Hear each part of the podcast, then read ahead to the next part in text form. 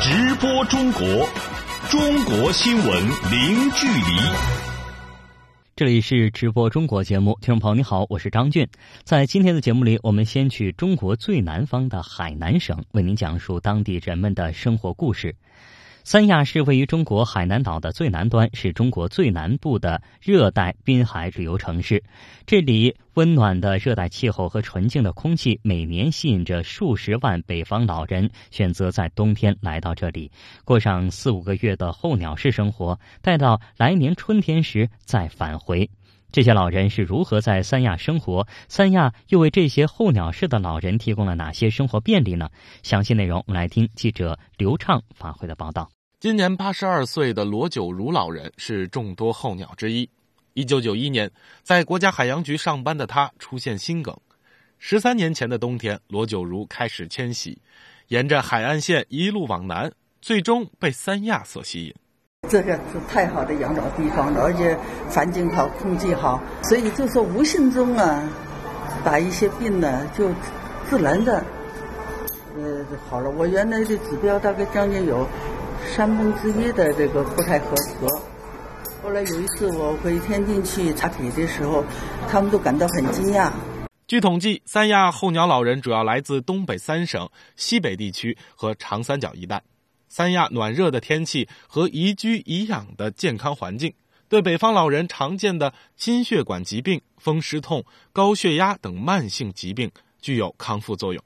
然而，每年冬季人口的剧增。在带给三亚旅游业兴旺的同时，也给城市管理带来了考验。文化差异带来的生活习惯的不同，参差不齐的个人素质，导致市民、游客、候鸟以及城市管理者之间偶尔会发生一些冲突矛盾。为此，部分候鸟老人开始组织起来，成立了候鸟志愿者服务队，实现候鸟老人自我服务和自我管理。以三亚最大的主城区天涯区为例。由千余名候鸟组成的志愿者队伍，每天都在文明劝导、旅游咨询、医疗服务、秩序维护和环保等工作一线服务。天涯区副区长吴晓林介绍说：“文艺的、知识分子的，这个都有好多个，嗯，这么一个队伍，都有一个自我管理的一个能力。候鸟老人基本上都是应该说是整体的这个文明素质都是比较高的。”他们首先是起了一个非常好的一个带头作用，也可以去感化、引导到其他的，嗯，候鸟老人一起加入他们的队伍，嗯，所以他们就组建了一个这个志愿者的队伍。你看，对整个三亚湾这个沙滩的清洁啊，他们自己愿意付出他们的力量，从他们的散步开始，散步拿个垃圾袋，看到垃圾捡一捡，就这么一步步的走过来。组成了这么大的一个志愿者的队伍。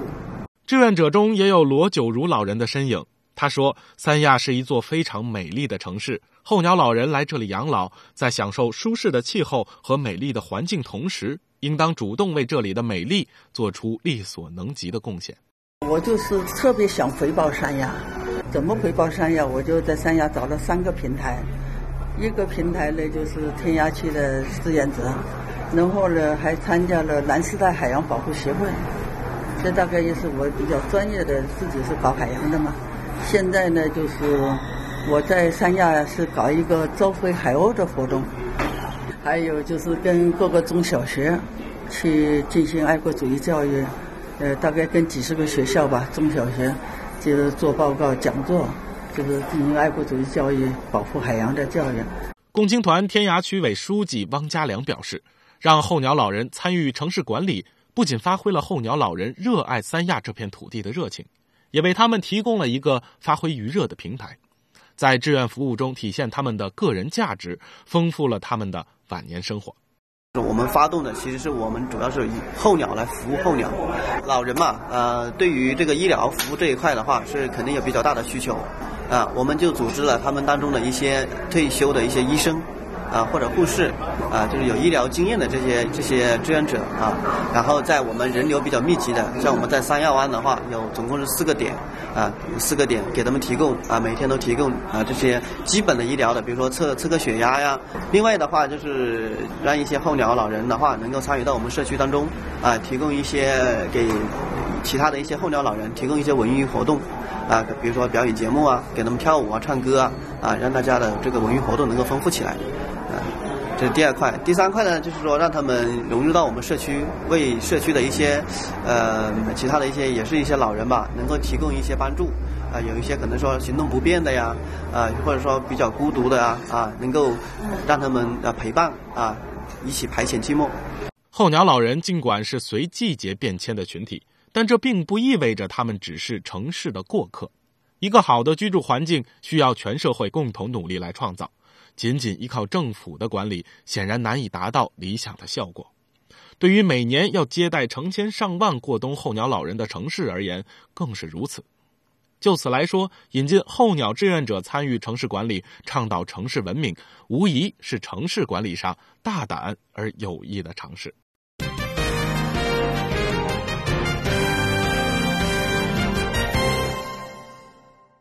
回辉清真古寺位于海南省三亚市凤凰镇回辉村，这个村子和相距只有几百米的邻村回新村统称三亚回民村，他们也是中国最南端的回族聚居地。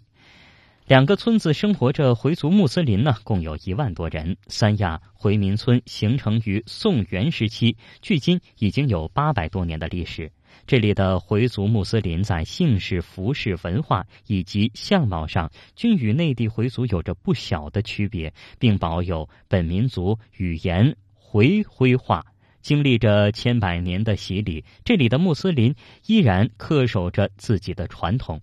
最近，我们的记者走访了三亚回民村，我们一起来听他们发回的报道。十二月二日星期五中午十二点整。海南三亚回辉清真古寺内准时响起宣礼声，召唤着周边的穆斯林前往做礼拜。不一会儿，清真寺门口停满了车辆，礼拜大厅的石阶上摆满了鞋子。清真寺内熙熙攘攘，各个角落有序地坐满了几百名准备做礼拜的人们。据清真古寺教长伊玛目李军介绍。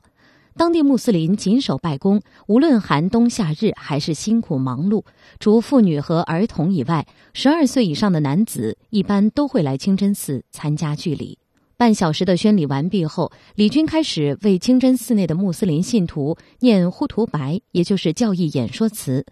又过了半个小时，就是讲沃尔兹，也就是劝善讲演的时间。按照惯例，每周五主麻日下午，在清真古寺内举行的宗教仪式，教长李军都会结合当下的社会问题和国家政策，依照《古兰经》向穆斯林群众讲经布道。这一天，李军讲演的主题是家庭和谐。我们作为在现实生活当中，作为社会的人，也要尽到自己的责任，对国家做出贡献，要爱国爱教。对自己的民族也要做出贡献，对家人、对自己的妻子、儿女、长辈，不管是晚辈，也要尽到自己的责任，要做到尊老爱幼，要做一个对社会有用的人。回辉清真古寺是目前海南第一大清真寺。目前除清真古寺外，三亚回族村还建有五座清真寺。除了日常宗教活动外，六所清真寺每年还轮流主办纪念伊斯兰教先知穆罕默德的圣祭活动。海南省伊斯兰教协会会长哈少林介绍说：“设施良好、数量充足的清真寺，为当地穆斯林信徒开展日常宗教活动提供了保障。三亚有两个回族村，有六座清真寺，分别是回辉村的清真北寺。”新增古寺、清真西寺和新增东市，还有回新村的清真南市和南海清真寺，一共六座。我们三亚两个村的穆斯林目前人数应该是一万到一万一。呃，六个新增市基本上是够我们信教中礼拜的需求。还有六个新增市，它分布呢也比较合理。我们三亚这边的教职人员目前就是国家认可的，就是三十位，基本上每个清真寺都能够满足。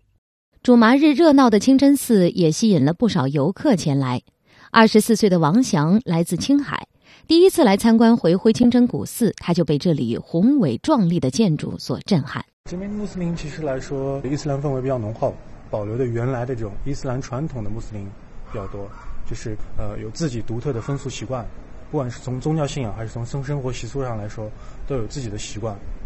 我就是感觉这边清真寺好大，比我们那边，就是我们那边也是一个穆斯林比较多的地方，但这种宏伟的清真寺也是比较比较少的。这个清真寺我看叫清真古寺，我还没来得及去了解它这个清真寺的历史。我觉得这个寺应该是历史比较久的地方，这寺确实挺宏伟。当天前来回辉清真古寺做礼拜的人群中，还有不少来自外省的穆斯林。来自青海西宁的张青林，每年冬天都会带着一家老小来三亚度假。张青林告诉记者：“三亚除了有优越的自然环境，还有回民村良好的宗教氛围、和谐包容的生活环境，这一切都让他感到十分惬意。在三亚度假期间，他每周五都会来清真寺做礼拜。来了以后，我们在这里阿訇讲袜子，袜子讲得非常非常棒。呃，今天讲那个夫妻之间的袜子。呃，咱们咱们国家国家昌荣，国家富强。”呃，民主团结，政策好，呃，清真寺开放，呃，哪里都有清真寺，嗯，和谐，国家相当好，政策相当好，嗯，是这样的，嗯，呃，宗教自由，嗯，宗教自由相当好，嗯。在三亚回民村，当地穆斯林不仅会到清真寺做祷告、礼拜和举行宗教仪式，还经常举办文化会，欢迎各民族同胞到村里的清真寺参观。每逢古尔邦节等传统宗教节日，两村穆斯林还会聚到一起举办各种各样的体育赛事，丰富多彩的活动增进了周边各兄弟民族的相互理解，也促进了当地的民族团结。回回清真古寺阿訇李少华说：“国家正式开放了，宣教很方便，礼拜不受限制，清真寺盖的富丽堂皇，这是什么？这就证明咱们国家政策好了，不断的完善。”这个就是咱们中国的魅力之所在。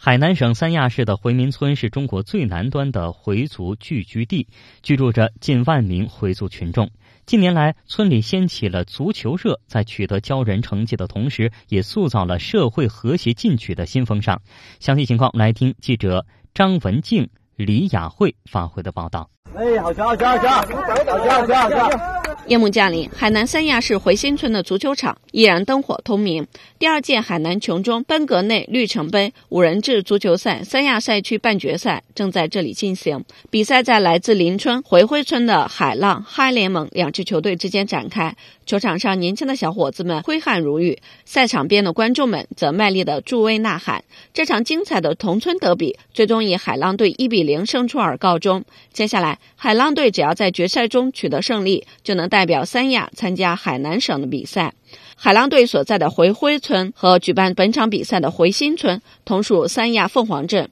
两村相距不过几百米，统称三亚回民村。他们同时也是中国最南、海南最大的回族聚居地。两村回民人口总数近一万人。成立于一九九八年的海浪队是三亚回民村建立的第一支足球队。这支队伍曾先后拿下过海口六人制足球赛、三亚市河西杯比赛、三亚市团委杯比赛的冠军。二零一六年上半年，他们又夺得了第一届。奔格内绿城杯三亚赛区的总冠军，这样一支村级队能够取得这么好的比赛成绩，跟当地良好的足球氛围分不开。海浪队教练刘立忠介绍说。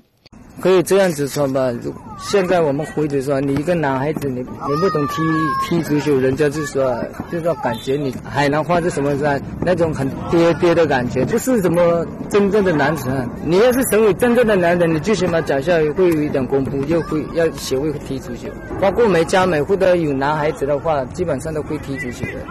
只只不过是看水平好不好。不过多年前这里的情况并非如此，刘立忠回忆道。像以前呢，社会风气不怎么好，很多青青少年沉迷打游戏机啊、上网吧，还有那些不良的嗜好，就是经常到外面啊去 K 房啊、毒品的，就是有的。但是在我们这个村里面，就是几个大哥就开始组织，要说把所有爱好足球的人把他集集起来，让他们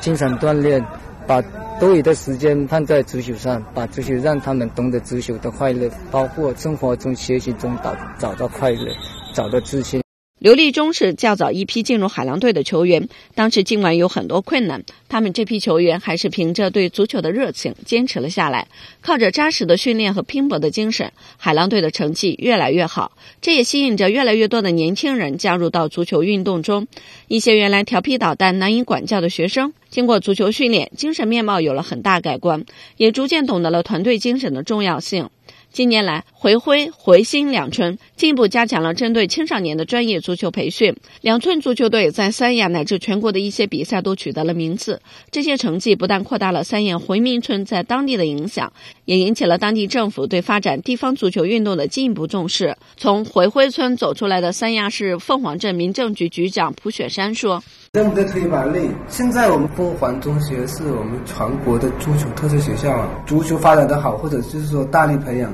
这个学校的一个足球足球队伍，我们回新回归刚好也是原来有人踢的，然后得了名次。刚刚说他得了名次以后，政府在帮你想比赛，那我就出出经费给你，你你参加，你需要的什么经费我出，呃，你的场地建设我弄好。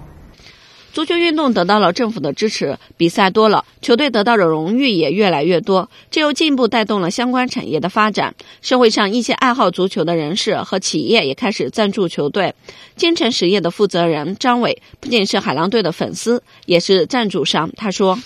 我们俱乐部能在海南、在三亚能取得很好的一个成绩，也也是在于每一个球员。”他不会为了金钱，也不会为了一些利益去踢球，他都是为了一个信仰而去奋斗，然后去追求这个足球的梦想。我们就想赞助这样的球队，毕竟企业跟足球文化现在这个社会已经是比较普遍性的。政府的大力支持足球的一个发展的一个大局势下，我们也想支持一下我们自己本家乡的球队。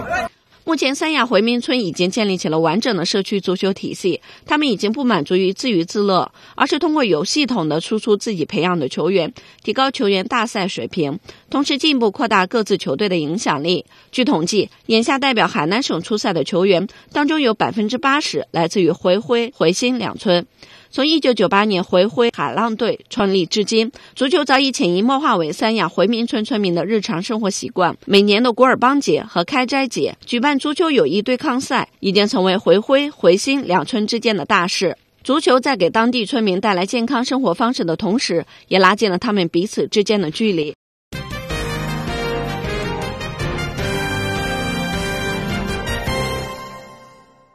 二零一六年是青岛帆船进校园的第三个五年计划的启动年。帆船进校园活动主要是面向青少年进行帆船知识的推广和普及，让年轻的一代人人人都了解到帆船，从而对这项运动产生兴趣，为国家培养更多的帆船人才。目前这些活动取得了哪些成果？接下来我们就跟随记者向飞、马杰去帆船进校园活动的典范青岛市敦化路小学一起去看一看。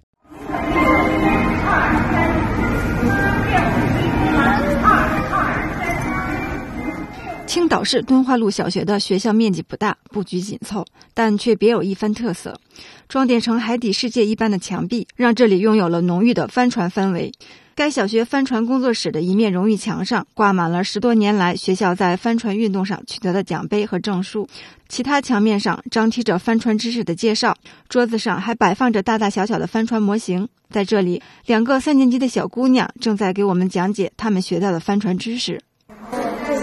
舵，它可以也分拉舵和推舵。个是安全带，它可以安全的让人坐在上面。这个是气囊，可以把船飘起来。这个是有斜帆杆，可以把帆撑起来。自2006年起，青岛敦化路小学便将帆船作为学校课程，通过课堂教学渠道普及帆船知识。学校研发的一操一卡一棋，即帆船手势操、OP 帆船折纸卡、帆船游戏棋。也为学生们将所学的帆船知识向技能转变起到了很好的促进作用。学校还把帆船手势操和阳光体育运动进行了有机的结合，在大课间活动进行操练，普及率达到百分之百。学校帆船教学专业的刘媛媛老师是专业帆船运动员出身，退役后一直在学校任教。他介绍说：“这个手势操这是一个分解动作，这个在我们全校是百分之百的普及。”它这个主要是一些在海上的，在帆船行驶当中的一些手语，用就用这些手语组成的这么一个手势操，哎，也是让孩子在这个玩中能学到一些东西。嗯，比如说这个，看在这边，我需要帮助是什么样的手势？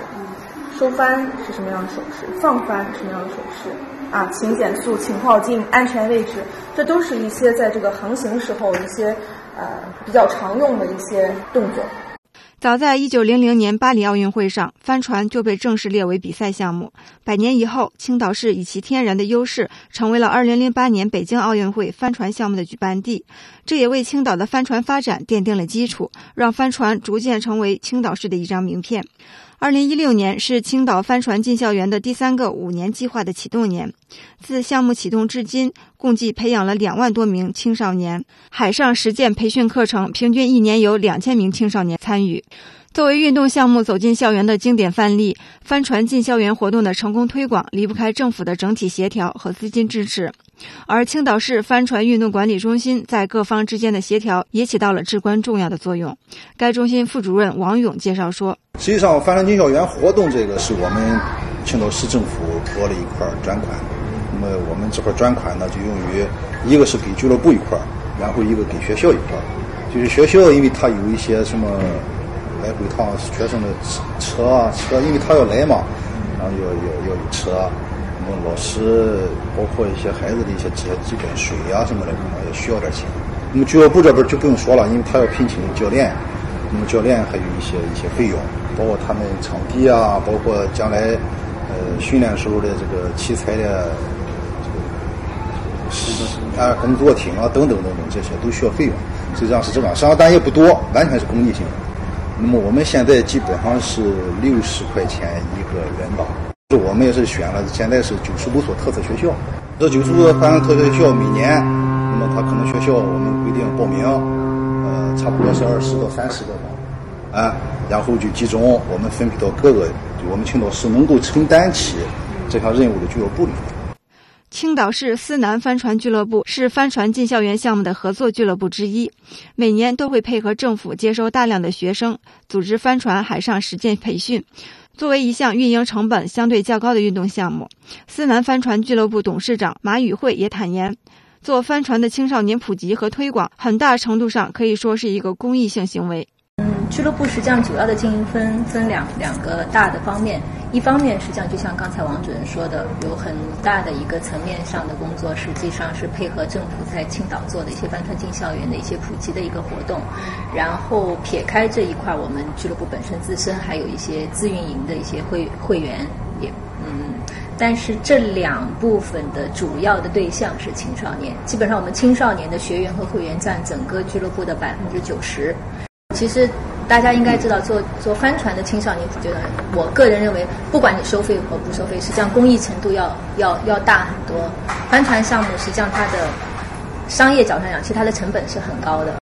国务院日前印发的《健康中国二零三零规划纲要》提出，要大力发展群众喜闻乐见的运动项目，鼓励开发适合不同人群、不同地域特点的运动项目。青岛市帆船运动进校园活动实行十多年间，形成了政府主导、社会支持、青少年广泛参与的格局。通过进校园活动，让更多的孩子们有机会了解和接触这项运动。帆船进校园的这项体系，也成为其他运动进校园的蓝本。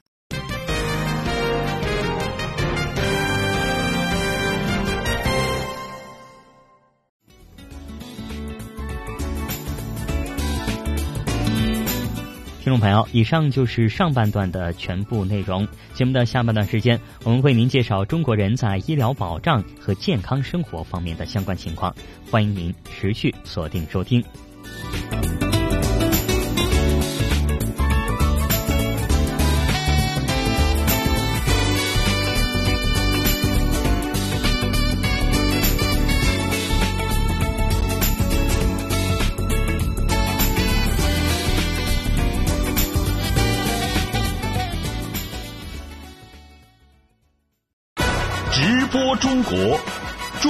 新闻零距离。听众朋友，您现在正在收听到的是直播中国节目。节目的下半段时间，我们来介绍中国人在医疗保障和健康生活方面的情况。当火灾、溺水灾害来临之际，您知道该怎么办吗？除了及时报警之外，掌握正确的自救方法也非常重要。虽然很多人都意识到了这一点，但如何获得掌握正确的自救知识，却难住了很多人。在上海，尝试落户在居民小区的卫生应急平安屋正在努力解决这个问题。详细内容，我们来听记者赵岩、编辑高玉杰发回的报道。一二三四。一声声响亮而有力的声音从上海市浦东新区昌里花园小区里的一间小红屋里传来。这间小屋是昌里花园居民区党总支联合上海东方医院、上海后天减灾救援公益促进中心和中华医学会灾难医学分会共同打造的卫生应急平安屋。小区的居民们正在这里接受正规的人工呼吸、心肺复苏等急救常识的培训，以及学习专业人士指导的逃生防灾知识。多年来致力于灾难医学研究，并多次率领救援队参加国内大型救援行动的东方医院刘忠明院长告诉记者，在灾难来临之时，最重要、最有效的救援方式是自救。卫生应急平安屋就是要教会民众如何自救。像真正的灾难来临的时候，能够救人的不光是专业队伍，也不是政府的部门，真正能够救人的是老百姓的自救，这个正确的逃生和这个。互相的这种救援，所以说呢，教会老百姓这个灾难逃生，实际上是灾难医学一个最重要的一个内容。那么在上海呢，我们就选择这个昌黎小区作为我们这个建设这个社区平安屋的啊这样一个基地。通过我们设置一些灾难的一些场景、常见的一些突发的事件啊，培养这个老百姓做这个心肺复苏、复苏啊等等。昌里花园居委会书记倪毅表示，近年来市区老龄化程度日趋严重，因此除了自然灾害来临时的应急逃生，在昌里花园建立卫生应急平安屋，对于培养百姓的日常突发事件的救援能力也有着重要的意义。现在我们小区将近差不多达到将近百分之三十的老龄化，我们小区总人数在五千四，差不多他们只要一千二、一千三左右。那么，呃，老年人那么关心身体，那么我们考虑到，而且比较容易会产生突发疾病。那么碰到突发疾病的时候，其实说实话，很关键的就是什么呢？前几分钟有一个什么好的处理。呃，所以我觉得我们社区还是需要居民还是需要这这样一方面的意呃知识和意识和技能。上海市东方医院急诊外科主治医生、国际应急医疗救援队红队组长季成超是卫生应急平安屋的指导教师之一。他向记者介绍，自二零一三年底平安屋建成以来，东方医院的导师们便遵循美国心脏协会 AHA 国际课程，给居民们进行反复培训，让居民掌握基本的急救技能，以提高猝死病人、心跳、呼吸骤停的病人的生存率，同时也为减少他们后续的伤残率提供保障。呃，一般我们会定期的，可能是每一个月到两个月，我们会。派一批我们的导师，就是我们的呃 H A 中心的那个就是认证的导师过来，在他们进行一个反复的训练。因为技能培训还是需要一个反复的训练，才能达到一个掌握的过程。那么我们会常去把我们的模具，还有把我们的是所有的培训器材带过来，让他们反复的在平安屋里训练。我们每批是有十八名居民，嗯，参与这个培训的话，嗯，在这个平安屋里边，上百名的居民应该通过了我们这次培训。那我们一般呢会呃定期的办讲座或者是就是义诊，啊，给他们测量血压啊，嗯，测量血糖啊，介绍一些呃慢性病的防治啊，还有一些呃在日常生活中有一些创伤的，呃，比如说皮肤裂伤啊、骨折啊、扭伤的，怎么去一个急性期的处理，然后呢，怎么去做一个安全的搬运和转运，这边我们都会去教他们。除了日常的急救技能科普，东方医院国家紧急医学救援队的辅助队伍——上海后天减灾救援队，定期向社区居民普及灾难自救逃生科普知识。一旦灾难事件发生，这间平战结合的小屋可立即转化为小区临时指挥部，指挥邻里互救，提高医疗资源利用效率。截至目前，昌里花园已经有一百五十多名居民接受了急救技能培训。这些平安志愿者与小区楼组长们一起，将这些急救知识散布到各家各户。平安志愿者孙玉琼告诉记者：“急救和逃生技能的普及，让小区的每一个居民都感到非常安心。因为我们小区嘛就是高楼，然后呢，我们现在学会了那个嗯急救的逃生那个方法，然后心肺复苏的那个就是方法，有我们感觉啊，真的挺好，挺好的。”我们感觉我们小区的居民啊，真的特荣荣幸，因为就是这个普及到每个人呢，就是因为公共那个嗯卫生那个常识啊，就是最主要就是如果那个有那个自然灾害，我们学会了怎么那个逃生，这个方法挺好的，因为已经普及了我们小区里面。对我们有许多团队的，然后我们就是发挥呃学到的知识了，我们在广大的就给他们那个传授，就是哎在家里嘛，如果我们像子女啊上班的，我们也给他们传授一下知识。记者赵岩，编辑高玉杰，北京报道。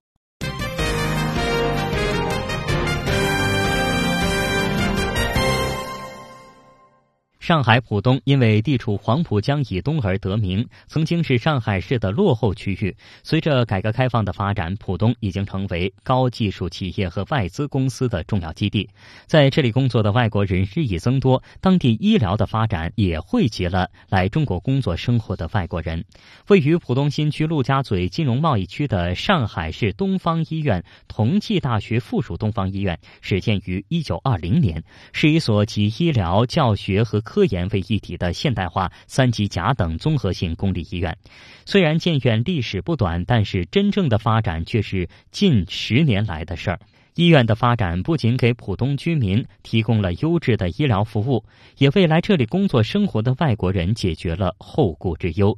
东方医院的刘忠民院长说：“我们经常讲，东方院到目前为止是中国最年轻、最小的一个三甲医院。”为什么叫最年轻呢？因为它的整个的三甲医院历史到现在只有六年，所以它小呢，它的这两个院区所占的面积只有八十几亩地。但是呢，从这个历史上来讲，东方医院不是一个很短的历史，它的建院历史不是很短，到现在已经九十五年了。东方医院从建院之初就和社会民众的需求分不开，它的发展更是顺应了浦东发展的必然结果。为了加快医疗服务国际化，满足外籍病人的就诊需求，近年来，东方医院国际医院特诊部逐渐扩大了与保险公司的合作。目前已经与近四十家保险公司合作，患者可以采用多种国际保险支付模式，如直付、先付费后理赔等方式。目前，特诊部门诊保险患者占门诊总人数的百分之二十。对于针对外籍人士的医疗服务，刘院长说：“这些年来，这个呃，我们组建国际医院也好，和我们对于在浦东啊这个来投资建设的啊这些外国啊这个朋友的一些诊疗也好，还有呢，就是在浦东所有召开的这些大型的国际会议啊。”啊，重要的这国际领导人来访啊，这保障都是由我们来提供的。刘院长在采访中提到了一段令他难忘的经历。二零零六年，中国与西班牙的中西政府论坛在上海举行。前奥委会主席萨马兰奇先生作为西方的负责人到达上海呢，却不幸心脏病发作，他要求马上回国。当时为了论坛如期举行，中方人员帮他联系到了东方医院，医院立即着手了解病史，与萨马兰奇的私人医生密切的联系协调，很快的就是病情稳定了下来。萨马兰奇在与中方的医生交流过程中，逐渐建立了信任。在接下来的会议日程里，一直要求刘忠民院长陪同着。在交往的过程中，萨马兰奇不仅对中国医疗的可靠性有了了解，还和中国的医疗人员建立了深厚的友谊。随着东方医院的发展，为外国人提供的医疗服务更加完善了。刘院长说：“现在就是我们。”特别是我们这个南院开了以后，我们现在门门诊达到三百万人数，那么我们每年诊治外国病人的这个人数也从三万到四万，甚至到五万。这个在国内来讲，应该是单家病人，呃，单家医院诊治外国病人最多的一家医院。东方医院国际医院门诊经理克劳利亚·努埃兹女士说。And we follow uh, more international standards, and that's. 我们的目标是提供更好的医疗服务。我们的服务对象不仅是游客，还有大量住在浦东的外国人。医生、护士遵循国际医疗标准，提供二十四小时的医疗服务。由于员工来自不同的国家，病人也是各国人都有。为了提供更好的医疗服务，需要付出更多的努力。克劳利亚说。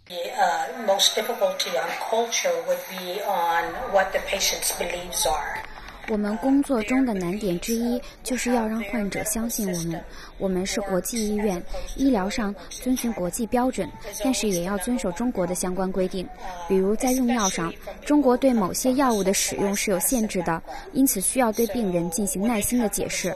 特别是对于重症的病人，诊治之前呢，和病人进行充分的交流非常有必要。以前国外的病人来到中国之前，常常对中国的医疗条件有顾虑。现在在上海这样。的国际大都市里，有了专门为外国人提供服务的医疗机构，解决了外国人到访中国的后顾之忧。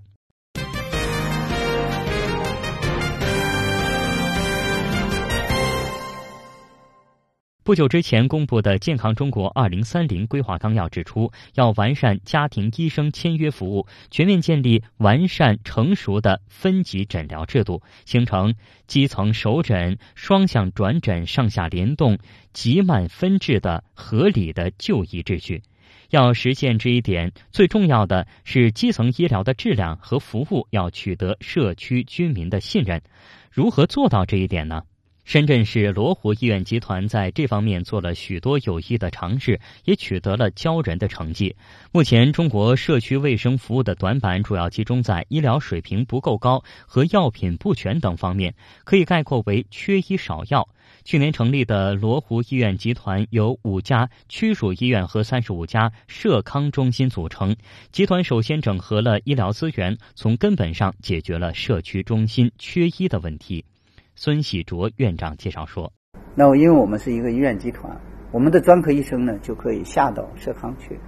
那我们这些专家呢就下去了，起码医这块我可以弥补。那因为我是我的全科医生呢只有二百六十名，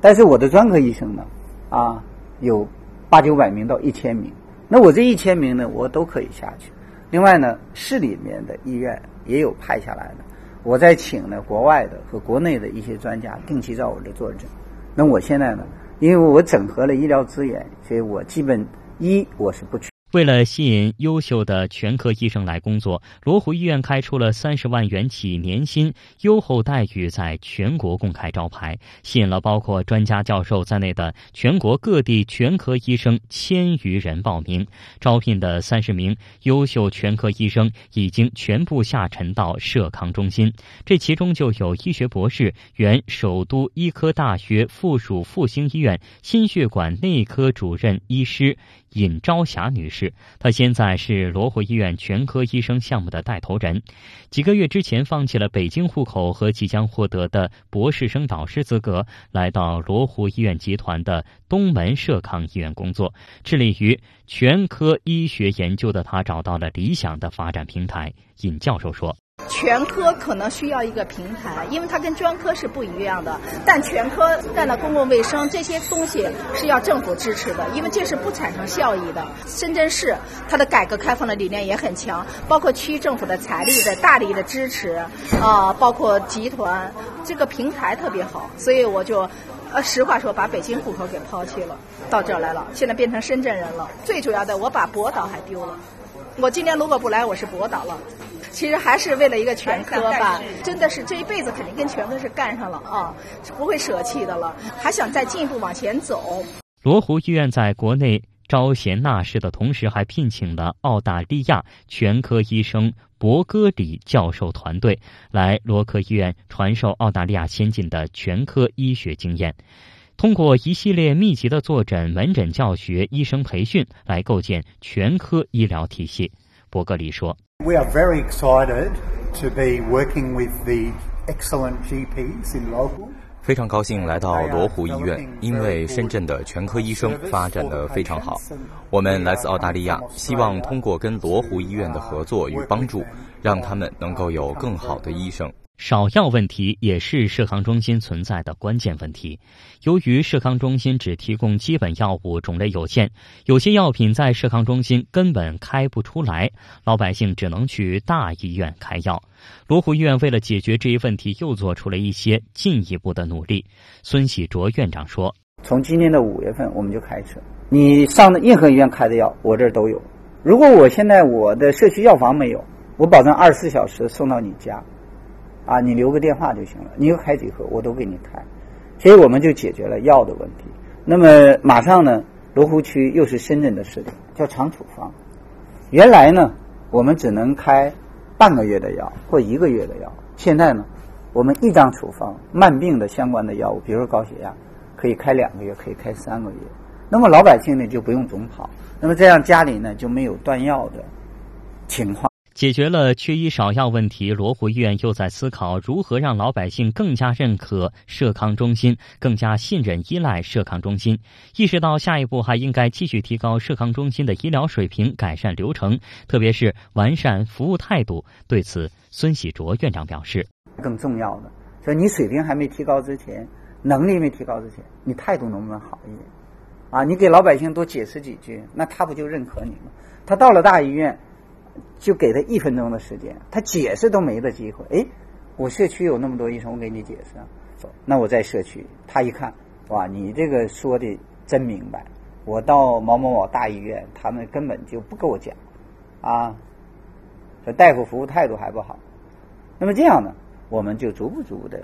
患者的观念就转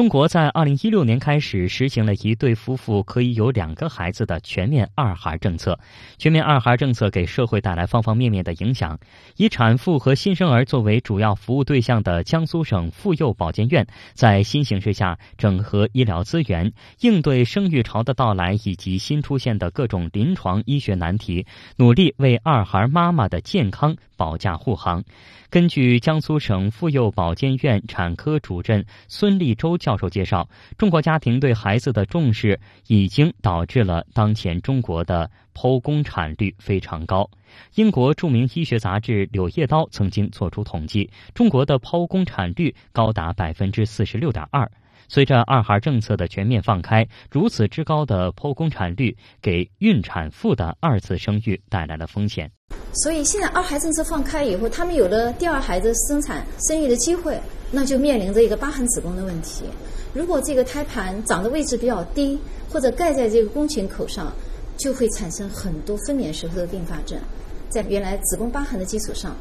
再次怀孕，胎盘种植到这个部位，所以产生很多分娩时候的严重大出血啊，继发的各种内脏的这个器官功能衰竭 （MODS） 啊这样的一些情况。除此之外，相关的统计数据显示，三十五岁及以上的女性成为二孩生育的主力军。由于女性三十五岁以后机体处于下滑趋势，这些高龄产妇在妊娠期间就要承担着极高的妊娠合并症和并发症等风险。江苏省妇幼保健院的院长王水介绍说：“那我们讲三十五岁呢，就是作为一个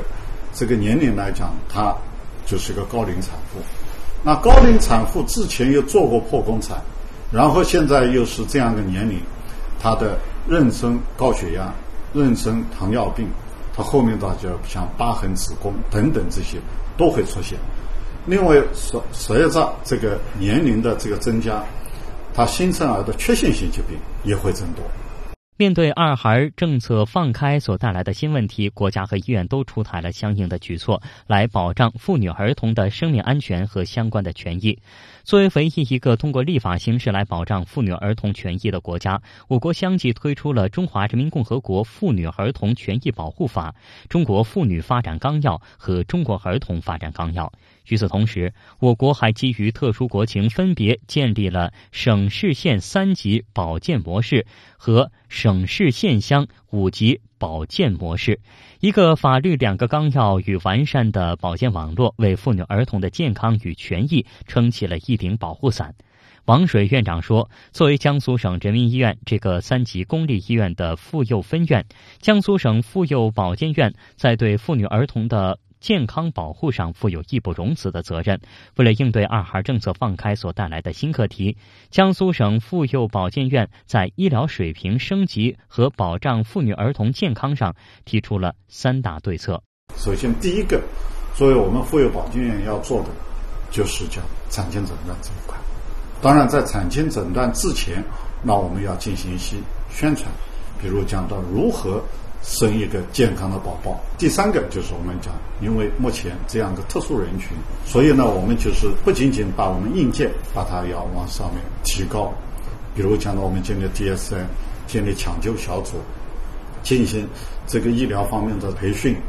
另外呢，就是我们把江苏省建立一个医联体，是对于一些危重的。他一般的专科医院解决不了的，你就到我这边来。另外呢，我们也帮助他们怎么样子建设，让他们这个医院进行发展。还有一个呢，就是讲的话，我们这种用信息化的步骤，让我们建立一个网络体系，我们就可以通过视频来给他指导。只有我们通过一个综合方面的这个去做，才能真正实现我们国家二孩放开他所就是期待的。这样一个目目标，在医院高层的统一部署之下，孙立周主任率先带领着产科进行了医疗水平的升级。其实我们在在我们科室就成立了这个产科重症救治中心。那么这个重症救治救治中心有什么好呢？原来我们医院危重症的病人就比较多，原来都散在各个组里面，不好统一管理，管理起来也不规范，所以我成立了这样一个。病区中心以后呢，我就能够把它规范的管理，提高治愈率啊，这样也能够严防一些细小的细节出现问题，比较规范。国家卫计委妇幼司的数据显示，二零一四年全国孕产妇死亡率已经下降到了十万分之二点七。婴儿的死亡率和五岁以下儿童的死亡率呢，已经下降到了千分之八点九和千分之十一点七，分别于二零一四年和二零零七年提前实现了联合国千年发展目标。与此同时，作为经济大省、文化大省和教育大省，江苏省的健康普及率已经与发达国家的水平相当，人均寿命到达了七十六岁，孕产妇的死亡率仅有十万分之四点六四，新生儿的死亡率。为千分之三。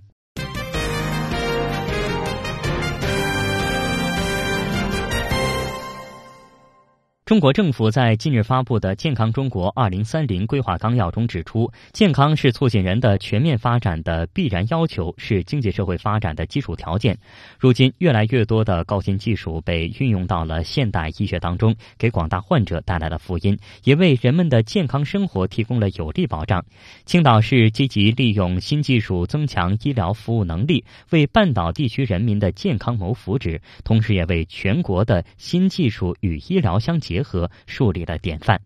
日前，我台记者专程前往青岛，了解了 3D 打印技术及达芬奇机器人在当地医疗领域的应用情况。近年来，3D 打印技术在医疗领域的应用发展迅速，但在眼科领域才是刚刚起步。在青岛市市立医院落户不久的青岛市 3D 打印眼科应用研发中心市立医院眼科中心主任周占宇教授介绍说，目前 3D 打印和眼科的结合已经实现了第一步，打印病人的眼眶模型已经被运用到了临床当中。医生在为眼眶骨折的病人进行眼眶骨折整复手术的时候，由于眼眶面积狭小，重要的血管神经结构复杂，手术的风险呢也会特。别大。另外，由于每位病人的眼眶的骨折形状和大小也是千差万别的，手术中植入物的形状、尺寸也就不相同。在手术以前，根据病人眼眶 CT。薄膜扫描的数据，通过 3D 打印技术，先打印出病人骨折部位的眼眶模型，可以帮助医生熟悉手术部位的具体情况。孙占宇说：“我们先把这个哎形状大小都先根据病人的这个这个模型啊，嗯，先把它定好以后，然后直接就植入病人的眼内。我们现在就是打印这个模型，根据模型把这个植入物进行预成型，这样缩短手术的时间，提高手术的效率。所以这是我们现在我们呃这个 3D 打印这个眼科研研发中心在病人身上应用的第一步。”相比传统手术，借助 3D 打印，医生可以预成型手术材料，这将大大的节省病人的手术时间，减少感染，加快术后康复的速度。青岛市 3D 打印眼科应用研发中心的成立，填补了国内眼科领域和 3D 打印技术结合的空白。未来，随着材料和技术水平的不断提升，3D 打印技术将逐渐从手术前模拟向打印可植入物方面深入进展。并争取实现角膜等具有生物活性组织的打印。作为高技术助力健康中国的另一个典型代表，达芬奇机器人在手术中的应用，可以让手术操作更为精准，使病人的机体损伤降到最低，为患者带来福音。青岛大学附属医院是山东省最先开展达芬奇机器人手术的医院。自2014年装机以来，青大附院共完成了927例达芬奇机器人手术，单机手术数量居2014年装机的十家医院中的第四。目前，清大附院多个科室呢都在手术中应用了达芬奇机器人，并借助达芬奇机器人的精准操作，完成了多项世界首例。通过达芬奇机器人手术，医院心外科还成功的为一位八十一岁高龄的患者实现了手术。未来，伴随着高新技术的发展以及和医学的不断结合，技术将为患者带来更多的福音。